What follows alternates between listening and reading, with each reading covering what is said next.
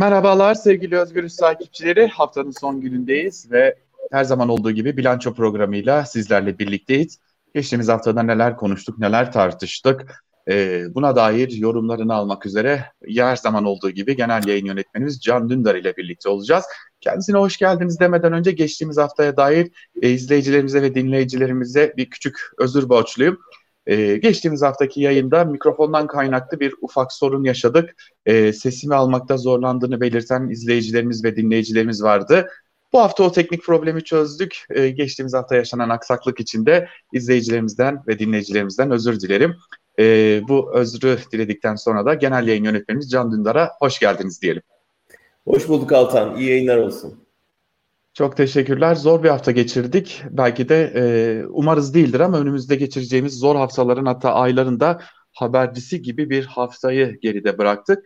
E, Altındağ'la başlamak gerekecek. Ankara'da Altındağ'da e, Suriyeli mültecilere yönelik e, büyük bir linç kampanyası başlatıldı. Bir insan avı başlatıldı e, aslında geleceği belli olan e, haftalardır uyarısını yaptığımız aman dikkat bu ateşe benzin dökmeyin dediğimiz bir süreçle karşı karşıya kaldık Altındağ'da. E, özellikle bazı kesimlerden hatta bazı isimlerden bu olayların kışkırtılması için belki de ya da istemeyerek de olsa e, buraya varacağını tahmin etmeyerek de olsa iyi niyetli yorumla e, çok çok farklı durumlarla karşı karşıya kalacak şekilde yalan bilgilerin yayıldığını gördük ve sonunda Altındağ'da olay patladı ama patlarken de birçok soru işaretini de beraberinde getirdi. Yeteri kadar müdahale edilmediği olayların izlendiğine dair de görüntüler var. Hatta gazetecilerin oraya alınmadığını rahatlıkla söyleyebiliriz. Hiçbir şekilde çoğu gazeteci içeri alınmadı. İçeride olan gazeteciler de o, olayları görüntülemek isteyen gazeteciler de dışarı çıkarıldılar polis araçlarına bindirilip. Ama e, öncelikle şunu sormak istiyorum. Siz uyarısını aslında aylardır yapıyordunuz. Bakın e, çok kötü bir noktaya gelinebilir uyarısını aylardır yapıyordunuz. Beklenen oldu. Ne diyorsunuz? Üzgünüz. Yani sen de Ankaralısın, ben de altında bilirim. altında e, biraz Ankara'nın ihmal edilmiş semtlerinden biridir. Çocukluğumun bir kısmı orada geçti. O yüzden biraz psikolojiyi de tahmin edebiliyorum. E, aslında tipik yani dünyada birçok yerde yaşanan türden bir e, mülteci antipatisi ırkçılığa varan bir tepki oluştu. Sen de söyledin, bekliyorduk. Yani çünkü aslında üç boyutu var. Birincisi yaşayan halk boyutu yani altın dağlılar açısından ya da Ankaralılar ya da Türkiye'liler açısından baktığımızda şöyle bir manzara var. Ağır bir ekonomik kriz yaşıyoruz. İşsizlik tırmanıyor. İnsanlar iş için, ekmek için çok büyük bir mücadele vermek zorundalar ve tam bunun mücadelesini verirken dışarıdan ani misafir geldi eve ve bu misafir ucuza çalışmaya hazır, çok üstelik kalabalık ve zaten ülkenin mevcut sorunlarına yeni sorunlar ekleyen, uyum sorunları, sıkıntıları yaşayabilen e, ve işte halkın bakış açısına göre kimi ayrıcalıklara da sahip olarak geldiğini düşündükleri bir şey. Şimdi asıl yoksullukların nedeni bu hükümetin asıl işsizliklerin nedeni mevcut iktidarın bugüne kadar izlediği yol haritası. Fakat buna tepki gösterme yapmaya kalkarlarsa e, başları belaya giriyor. Böyle bir durumda tabii en zayıf halkası toplumun mülteciler hedef haline geliyor ve bütün öfke oraya akıyor. Bu halk boyutu. Tabii mülteciler açısından baktığında gerçekten çok üzücü bir durum var. Çünkü bu insanlar gerçekten evleri yanıyor, ülkeleri yanıyor. E, bakmayın işte bayramda gitmişler falan diye e, bir propaganda yürütülüyor. Mesele o değil ki yani ülkesine gidip dönmesi değil ki evi yanmış yani kenti yıkılmış korkunç bir yıkımın içinden geliyor bu insanlar ve her şeylerini geride bırakıp gelmişler. Burada bir sığınak bulmuşlar. Türkiye'nin o efsanevi misafirperverliğine güvenmişler. İyi kötü karınlarını doyuracak bir işte ve çok ucuza kölelik köle gibi çalıştırırken birden evinin camlandığını, eşyaların e, yağmalandığını görüyor. Onlar açısından çok daha trajik bir durum var. Bir de iktidar, üçüncü ayağı da iktidar açısından bakarsak yani hükümet açısından çok net gördük görüntülerde polisin göstericilerin önünü açtığını. Ee, Allah'tan ki önceden belli ki bir uyarı yapıp e, bir kısım mülteciyi semtten çıkarmışlar ama tabii eşyalarını, dükkanlarını, evlerini koruyamadılar. Ee, ve polisin çok müsamahakar olduğunu görüyoruz göstericilere, linççilere karşı. Ve hükümetin genel politikasına baktığımızda da neredeyse bu göçün önünü açan, bir barikat koymayan, neredeyse buna gönüllü olan ya da bundan nemalanmaya hazırlanan bir görüntü görüyoruz karşımızda. Bu aslında çok tehlikeli bir görüntü. Şimdi altında e, Ankara'dayken çok çoğu defa gittim ve e, şunu rahatlıkla söyleyebilirim. Altındağ'da siz de çok iyi bilirsiniz. E, alt, Ankara'da yaşayan izleyicilerimiz de iyi bilir. E, kentsel dönüşümün en çok etkilediği yerlerden biri. Yıkılan evler var. E, komple değişen yaşam tarzları var. E, demografisi komple değişti. Suriyeli mültecilerden önce de çok çok değişti. Daha çok e, yıllar evvel sol demokrat Alevi e, kesimden insanların yaşadığı yerler e, evet. kentsel dönüşümde tamamen değiştirildi. Ve şimdi Altındağ'da e, hani ahırdan bozma diyebileceğimiz evler çok yüksek fiyatlarla Suriyeli mültecilere kiralanıyor. Bu da çok ilginç bir şey ve o kiralayanlarla saldıranların neredeyse aynı insanlar olduğuna dair de görgü tanıkları söz konusu. Bu e, çok çok farklı bir durum. E, yetmezmiş gibi bir de şimdi Afgan göçü söz konusu. Afganların gelişi çok yoğun bir şekilde gelişi söz konusu. Kaldı ki ee, geçtiğimiz gün Ruşen Takva'yla e, Afganların göçünü yakından izleyen e, Ruşen Takva'yla da görüştük. E, kendisi diyor ki o yol 10 ile 15 gün hatta 20 gün sürebiliyor. E, Afganistan'da Taliban'ın yeni yerler ele geçirdiğini gördükçe de şunu söyleyebiliriz ki önümüzdeki 10-15 gün içerisinde çok daha yoğun bir göç dalgasıyla karşı karşıya kalacağız. Ve bu göç dalgası hiçbir şekilde kontrol ve kayıt altına alınmadan geliyor. Ee, içerideki yangın belliyken Hükümet bunu niye yapıyor? Bugünkü e, da, e, yorumunuzda da biraz değindiniz ama biraz da orayı açmanızı isteyeceğim. Tabii ki biz de yani burada e, aslında çok Batı dünyasında, Batı medyasında da çok tartışılan bir konu bu. Çünkü e, açıkçası Batı dünyası gene korkunç bir sınav veriyor. Yani e, bunu Afganistan'ın işgal, ilk işgalinde yaptılar, ülkeyi tarumar ettiler. E, şimdi gidiyorlar ve arkalarında büyük bir e, şey enkaz bırakıyorlar. Aynı şey Vietnam'da oldu daha önce. Aynı şey Irak'ta oldu. Irak'ı işgal ettiler. Arkalarında müthiş bir şey bıraktılar. Enkaz bırakıp gittiler. Şimdi Afganistan'da bunu tekrar yaşamak çok acı gerçekten. Bu saat Mohseni Mohseni e, Afganistan'ın önde gelen medya bir numaralı aslında medya grubunun sahibi, kurucusu, yöneticisi. E, onunla buluştuk Berlin'de. Tabii Altan şu çok acı bir şey. Yani kimseye yaşatmasın diye dileriz. Ee, ülkenin başkenti düşmek üzere. Düşünsene ve bir şeriatçı grup adeta bir yangın gibi geliyor. Yağmalıya yağmalıya düşüre düşüre ülke başkente doğru sıkıştırıyor. Ve biliyorsun ki yani bunun önünde durmasına imkan yok. Artık devlet yok, asker yok, polis yok. Ve bu gruplar gelecek ve o başkenti boğacak ve orada işte son 20 yılda biraz yeşeren e, umutları da boğacak. Kadınlar tekrar e, köleliğe zorlanacak.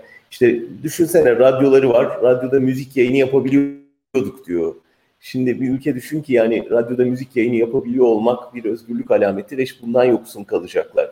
Ve şimdi Türkiye'yi terk edip belki işte bizim gibi sürümden yayın yapmaya başlayacaklar. Onun için paylaşacağımız çok şey vardı. Ama onun söylediği de aynı şey. Yani e, Amerika'nın çekilme kararından sonra şimdi evet e, artık onların da ülkeyi terk etmesi gerekecek. Birçok insanın Taliban'ın zulmü karşısında müthiş bir şey bekleniyor tabii. E, bu Taliban'ın bir diplomatik kanadı var, bir askeri kanadı var. Şimdi bu zaferler üzerine askeri kanat çok güçlendi. O da askeri kanat daha radikal. Dolayısıyla böyle bir soft Taliban beklentisinin hiç gerçekçi olmayacağını söylüyor. Belki uzun vadede ülkeyi yönetemeyecek, ağır bir ekonomik kriz olacak. Şimdi bir insana bu başlayacak, belki etnik temizlik olacak. Bütün bunlar çok acı. Ve şimdi mesela Almanya hemen diplomatlarını çekti, hemen oradaki personelini geri çekti. Ama mesela onlarla birlikte çalışan Afgan personeli orada Şimdi burada mesela bunun tartışması var. Nasıl yaparız? Hani diyelim tercüman, orada da tercüman olarak çalışanları bıraktılar. E şimdi onlar doğrudan Taliban'ın hedefi haline gelecek. Evet. Ya Amerika çok rahatlıkla bölgeyi terk edebildi ve Afganistan tamamen kaderine terk edildi. Şimdi böyle bir aşamada Türkiye buna talip oluyor. Ben işte havaalanının korumasını bana verin diyor. Mültecilere kapısını açıyor. Ve bunu niye yapıyor? Bunu niye yaptığını kabaca işte biz de tahmin ettiğimiz şeyleri onlar da tekrarlıyorlar. Bir, Erdoğan her gelen mülteciden emalanıyor. Yani onları ucuz iş gücü olarak kullanıyor, hem batıya karşı bir koz olarak kullanıyor, hem onun üzerinden para pazarlığı yapıyor, hem onun üzerinden Amerika'ya mesela siz benim dosyaları kapatın ben mültecileri bakar olayım diyor. Bir çok, kullanışlı bir şeye dönüştü ne yazık ki mülteciler elinde. Bir tür rehine dönüştü. Aynı zamanda Mohsenlerin çoğunun Erdoğan sempatisi olan kişiler olduğunu düşünüyor. Dolayısıyla hani belki orta vadede e, onlara vatandaşlık vererek onları seçmene dönüştürme şansının da olacağına inanıyor. Ve tabii bir yandan da belki bu kaos yani altında gördüğümüz kaos e, iktidara ya ülkede çok karıştı deyip bir tür olağanüstü hal ilan edip bir ülkeyi sıkı yönetim hali içinde seçime götürme imkanı da sunabilecek bir e, zemin yaratıyor. Neresinden bakarsan iktidarın şanslı çıkacağı ama Türkiye'nin kaybedeceği bir manzarayla karşı karşıyayız. Evet, e, aslında bu sıkı yönetim, o hal konusunu e, yangınlar sonrası ortaya çıkan tablolardan da e, felaketlerle ilgili tablolardan da konuşmak mümkün. Şimdi oraya geçeceğiz ama bir e, iddia da söz konusu. Onu da bir izleyicilerimize paylaşmış olalım. Malum Taliban'ın azılı düşmanı, amansız bir mücadele veren ve verdiği mücadeleler Hollywood filmlerine dahi konu olan Mareşal Raşit dostumun da Ankara'ya gelmek zorunda kaldığı da önemli bir iddia. Çünkü e, orada e, anti-Taliban güçlerin aslında önemli bir komutanı Raşit Dostum ama e, çok sayıda komutanını savaşta kaybettiği ve artık kendi can güvenliğini de e, riske atmak istemediği için Ankara'ya geldiği de önemli bir diğer iddia. İşte Ankara bu dengeyi nasıl kuracak önümüzdeki günlerde göreceğiz. Çünkü Cumhurbaşkanı Erdoğan ben gerekirse e, Taliban lideriyle de bir araya gelebilirim, görüşebilirim gibi de Dedim. bir e, açıklama yaptı. Ama daha bu önce zaten hani çok büyük fikir ayrılıkları olmadığını da belirtmişti. Hani yeni evet. bir şey değil. Yani bir tür ideolojik yakınlık neredeyse söz konusu ilan edilmiş durumda. Ama Pakistan'a çok güveniyor anladığım kadarıyla Ankara ama galiba yani Afganlılar o kadar da Pakistan'la e, hemen kendilerini teslim edecek gibi görünmüyorlar. Hatta Erdoğan'ın e, Afganistan Devlet Başkanı ile yaptığı görüşmede bu Pakistan meselesini da öne sürdüğü ve e, öyle olmadığını anlayınca da şaşırdığı gibi bir şey anekdot anlattı Afganistanlı e, meslektaşlarımız. Dolayısıyla e, Ankara'nın çok da duruma hakim olduğu e, söylenemez. Onun için bir cehennemin ortasına girmeye gönüllü görünüyor. Dilerim e, büyük can kaybı olmadan bu beladan kurtulabiliriz.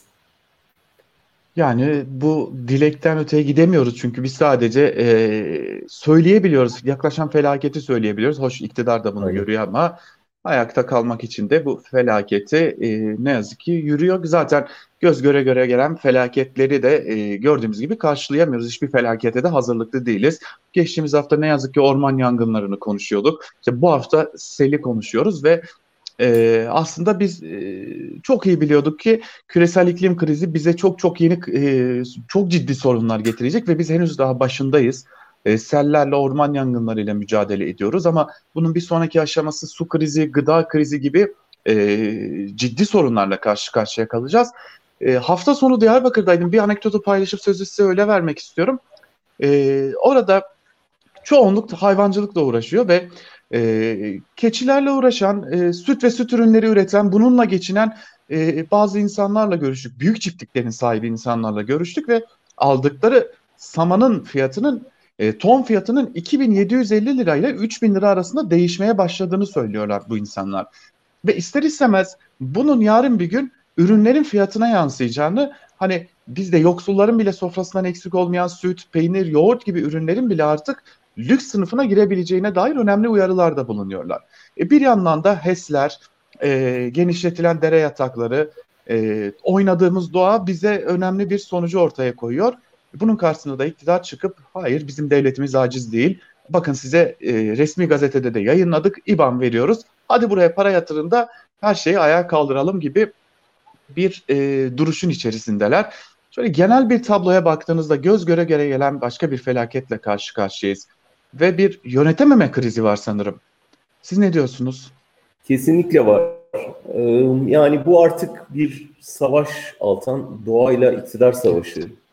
Yani Türkiye'de doğa bir süre bütün bu işkenceye katlandı katlandı ve bir doyma noktası geldi. Artık yetti deyip şimdi feveran ediyor. Yani ormanlar e, feveran ediyor, dereler feveran ediyor, toprak depremle gösteriyor tepkisini. Yani doyma noktasına geldik. Yılların zulmü yani bu iktidarın özellikle katmerlediği zulüm.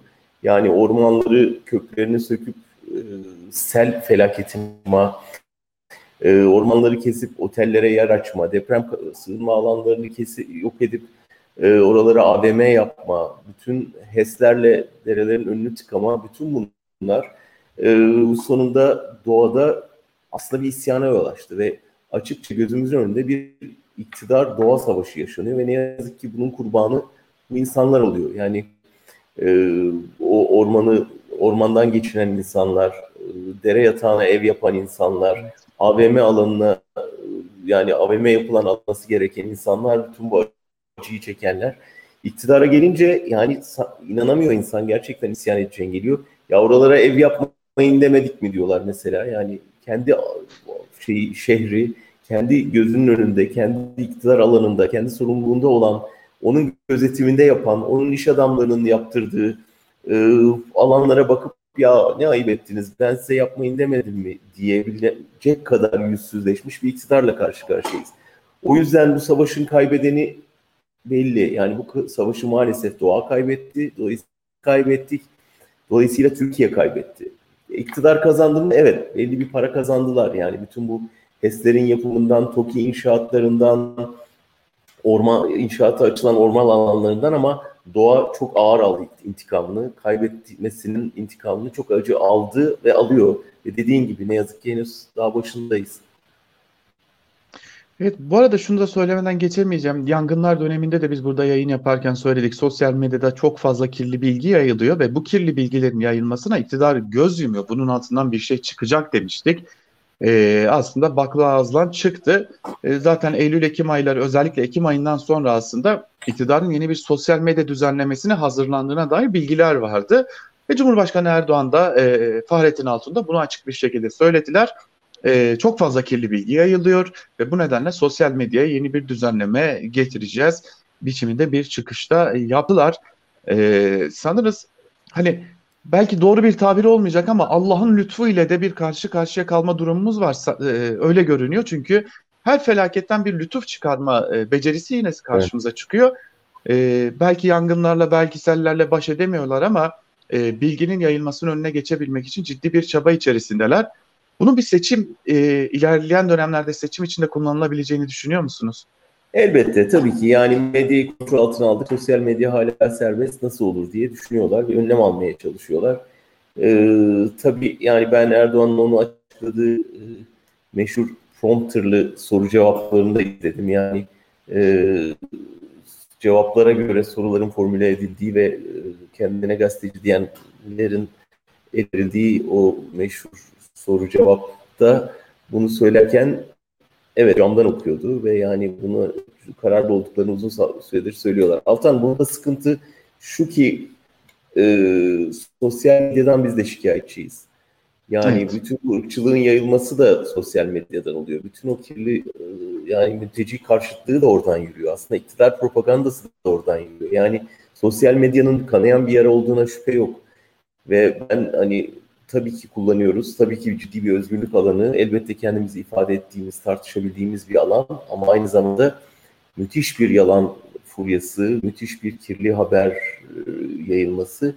Aslında sadece Türkiye değil, gerçekten bütün dünya buna çağırıyor. Ee, bir başka şeyde söz etmiştik zannediyorum. Burada ve diye hazırlıkları var e, gazeteci kursunun. Burada sıkıntı şu, evet sosyal medya e, çok kirlendi ama bunu kir, kirleten unsurların başında da iktidar geliyor. Yani troll ordusuyla bunu yaptılar. Dolayısıyla ondan bir çare beklemek çok saçma. Yani çare arayacak olsa önce troll ordusunu feshetmesi lazım. Ee, bu kirlenmenin sorumlusu olanın onu temizlemesini bekleyemeyiz. Dolayısıyla buna bir başka otorite, otorite de değil yani bizim bir konsensüse kendi içimizde bu sosyal medyanın nasıl temizlenebileceğini tartışmamız lazım. İktidar bunun sadece parçalarından biri.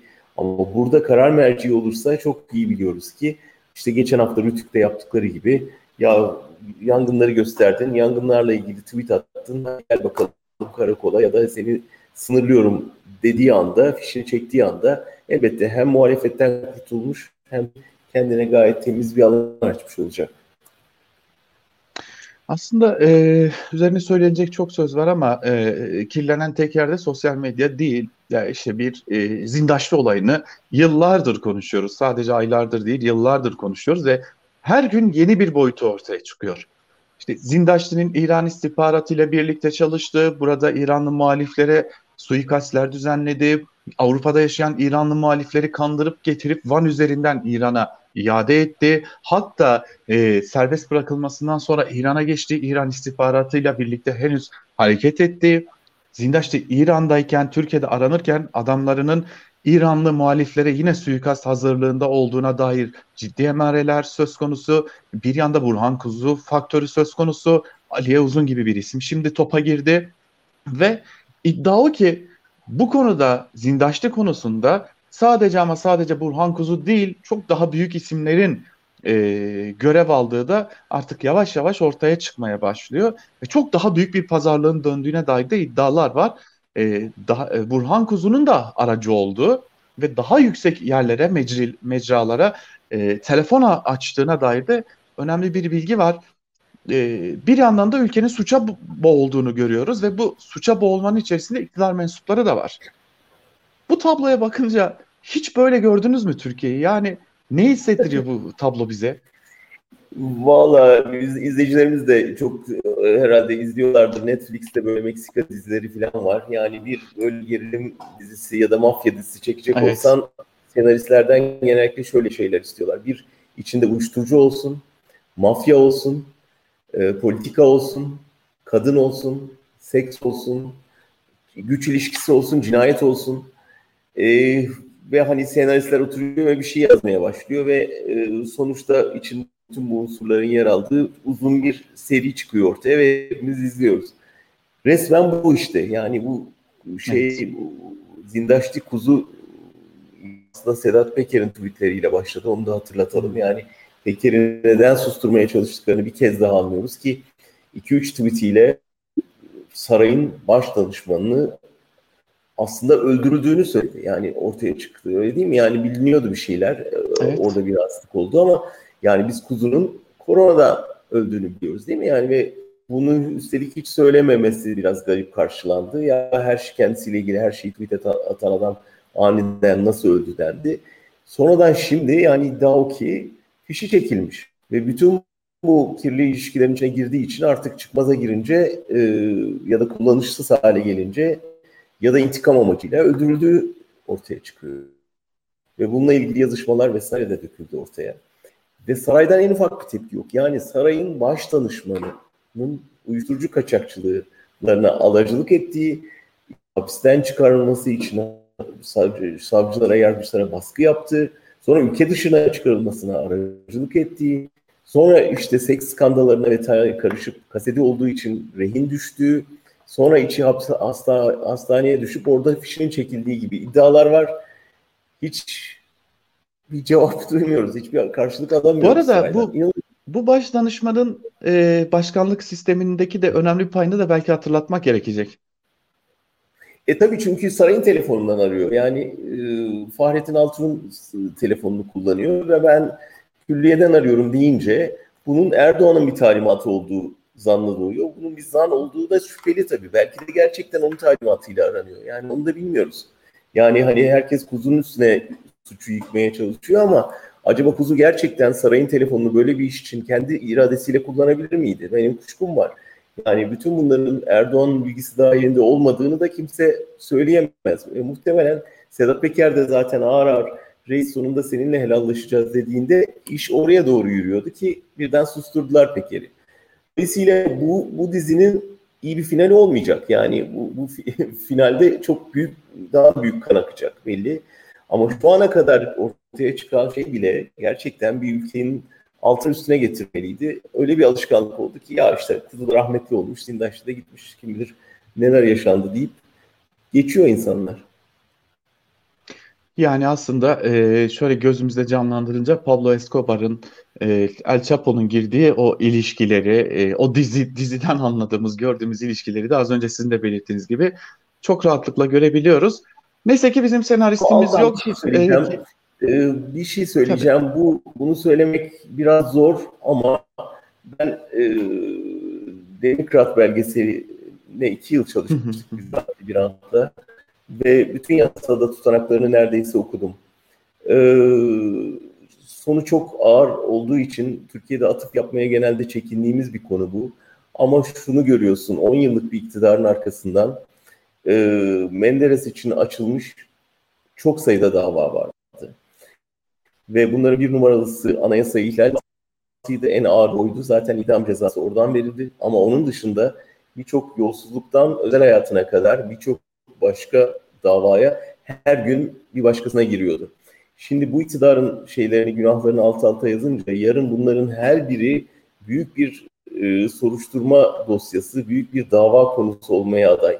Özellikle mesela bu evet. şu anda belki insanlar çok üzerine gidemiyor ya da işte korkudan, ihmalden, alışkanlıktan neyse ama bu öyle kolay unutulacak bir şey değil. Yani bunun mutlaka yargılaması olacak. Bütün o telefon, bütün o konuşmalar, bütün buna aracılık edenler, bütün o bak şimdi saraya giriyorum, bak ne kadar da rahat giriyorum, bütün kapılar bana açılıyor diyenler filan çok ağır bedeller ödeyecekler. Çok ağır bedeller ödeyecekler. Kendisi ödeyemese çocukları insana içine çıkamaz hale gelecek. Çünkü bunları unutturmayacağız. Ve bunlar araştırılacak, bunların bütün detayları çıkacak ortaya ve gerçekten bundan ilgili çok ağır yargılamalar olacak Türkiye'de. Göreceğiz bunları. Evet zaten e, Türkiye toplumunun belki hafızası e, bunları unutacakmış gibi düşünülüyor ama e, unutulmadığını da e, çoğu örnekten çok rahat bir şekilde görmüş oluyoruz. Aslında konuşulacak çok çok konu var, tartışılacak çok konu var ama bugünlük de aslında bize ayrılan zamanın yavaş yavaş sonuna geldik. E, hep diliyoruz bir kere daha dilemiş olalım. Önümüzdeki haftalarda daha iyi gelişmeleri, daha iyi konuları konuşalım. Öyle e, umarız böyle olabilir. Çok teşekkür ederiz bu haftalıkta vakit ayırdığınız için. Ben teşekkür ederim Atan. Evet, genel yayın öğretmenimiz Can Dündar ile birlikte bu haftalıkta bilanço programını burada noktalıyoruz. Daha iyi haberler, daha iyi gelişmelerle bir sonraki haftada karşınızda olabilmek umuduyla bizden ayrılmayın. Hoşçakalın.